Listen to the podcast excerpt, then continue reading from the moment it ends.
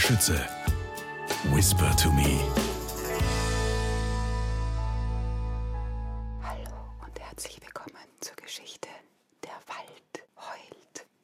Ein Fall für Martha und Misha. Viel Freude. Martha erzählt, ich sollte am Abend nichts mehr trinken. Immer, wenn ich eingeschlafen bin, wache ich zwei Stunden später wieder auf und muss aufs Klo.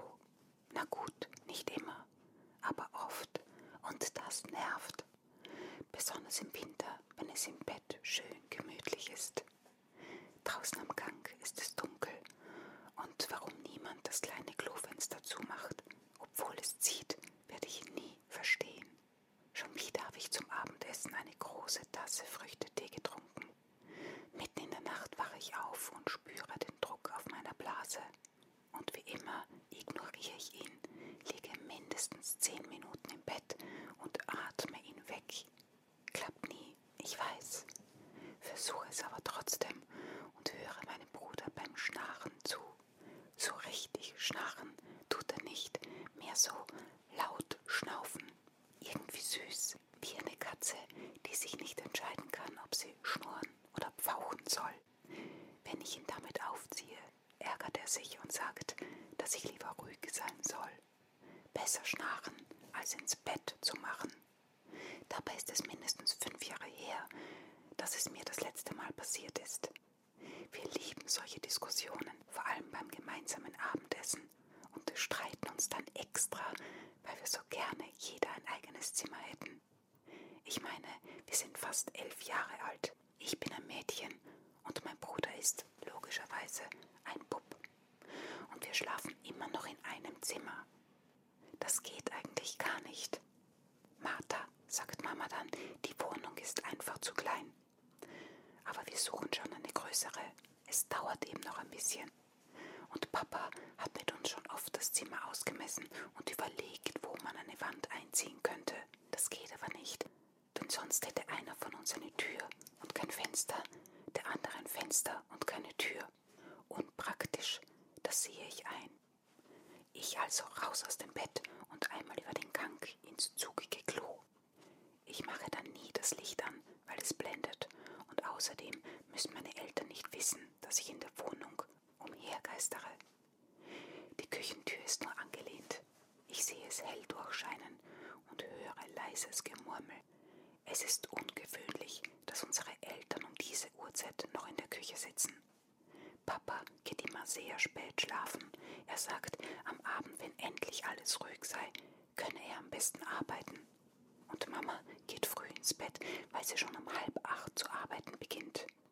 Aber heute sitzen sie in der Küche und ich schleiche auf Zehenspitzen an der Tür vorbei.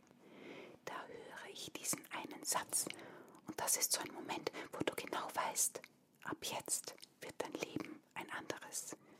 Den Satz sagt Mama zu Papa und was er antwortet, kann ich nicht verstehen. Ihr Satz war, aber wie sagen wir es den Kindern? Papa darauf, Murmel, Murmel und wieder Mama. Für Martha wird es nicht so schlimm, die stellt sich schnell auf Neues ein, aber Misha macht mir Sorgen. Dann höre ich, wie sie ein Glas ausspült und Papa eine leere Bierflasche in den Flaschenkorb stellt und husche zurück in mein Zimmer. Obwohl ich nicht mehr aufs Klo muss, schlafe ich nicht gut in dieser Nacht. Erzählt. Mein Gott, Martha, wenn du noch einmal so laut seufzt, dann geschieht etwas. Dann schnappe ich mir meinen Polster und das Bettzeug und wandere aus. Ja, dann gehe ich fort. Ins Wohnzimmer auf die Couch oder ich übernachte in der Badewanne. Ich spüre genau, dass dir irgendwas im Kopf rumgeht, aber ich habe jetzt keine Lust zu reden. Da kannst du meinetwegen noch zehnmal aufs Klo tigern. Und nun auch noch dieses Seufzen. Das machst du immer, wenn du irgendwas im Kopf hast, worüber du gerne sprechen würdest. Aber kann das nicht bis morgen warten? Ich muss mir schließlich meine eigenen Gedanken machen. Mama und Papa benehmen sich schon seit ein paar Tagen seltsam. Und als ich heute in die Küche kam, um mir Vanilletopfencreme aus dem Kühlschrank zu holen, verstummten sie und sahen mich an, als wäre ich ein Außerirdischer. Man muss kein Detektiv sein, um zu verstehen, dass etwas Merkwürdiges im Gange ist. Nur was? Und will ich das überhaupt wissen? Ich werde es jedenfalls nicht fragen. Mach du das, Martha. Reden kannst du viel besser als ich. Du kannst sogar ziemlich alles viel besser als ich. Bücher lesen, Aufsätze schreiben, den Yoga-Sonnengruß für Fortgeschrittene, Dinge kapieren. Vor allem aber kannst du seufzen. Irgendwann schaffst du es damit ins Guinness-Buch der Rekorde.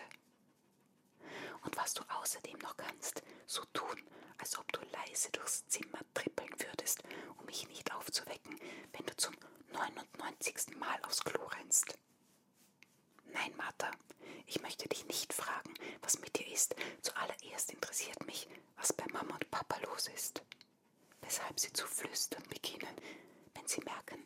gleich einer von uns beiden um die Ecke biegt.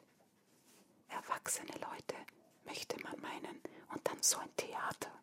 Sie benehmen sich uns gegenüber, als wären wir vier Jahre alt, als könnten sie nicht mit uns über alles reden. Ganz klar, irgendwas geht da vor sich. Und ich habe so ein mulmiges Gefühl im Bauch, als wäre morgen Zeugnistag. Das Schlimmste, was passieren könnte, wäre, wenn Mama und Papa sich. Martha, flüstere ich, bist du noch wach?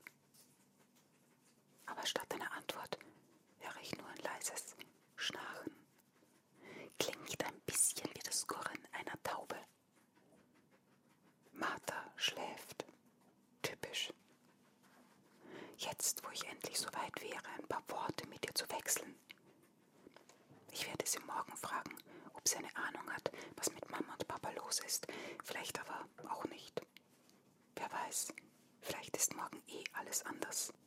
Vielleicht ist dann alles wieder so, wie es sein soll. Papa würde Mama am Ohrläppchen kitzeln, während sie die Zeitung liest. Er würde sie zum Lachen bringen. Keiner versteht es besser, Mama zum Lachen zu bringen als Papa.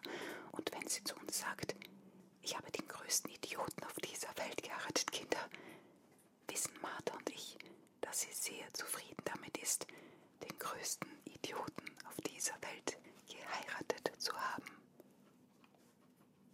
Martha erzählt wieder. Normalerweise erzähle ich Johanna alles. Na gut, fast alles. Alles, was nicht zu peinlich ist. Zum Beispiel habe ich ihr erzählt, wie ich im Ferienlager war und mich so gefürchtet habe, dass ich die ganze Nacht nicht schlafen konnte. Johanna versteht mich. Warum habe ich am nächsten Schultag nicht einfach erzählt, was Mama letzte Nacht gesagt hat? Kurz habe ich überlegt in der großen Pause, als wir wieder einmal unsere Jausenbrote getauscht haben. Sie liebt nämlich die Vollkornbrote, die Papa mir macht, mit Schinken, einer Scheibe Tomate und einem Salatblatt. Mein Papa ist so. Früher hat er Misha und mir auch mit Schnittlauch etwas aufs Brot gezeichnet.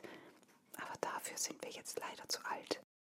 Johanna liebt diese Brote und mir ist es egal, ich esse auch gern ihre Semmel mit Frischkäse aus dem Supermarkt. An diesem Morgen war meine Jause aber nicht so super. Papa hat nämlich verschlafen und nur schnell zwei Brote mit vegetarischem Aufstrich zusammengeklappt und ein Paprikastück dazwischen geklemmt, obwohl ich Paprika nicht mag. Johanna nimmt eine Brothälfte vorsichtig ab und hebt eine Augenbraue. Ich kenne niemanden, der so schön die Augenbrauen heben kann wie Johanna. Um das Gleiche auszudrücken, müssen andere mindestens fünf ganze Sätze sagen. Ich überlege also gerade, ob ich ihr das von gestern Abend erzählen soll. Da sehe ich meinen Bruder, er auf der Schaukel am Schulhof hockt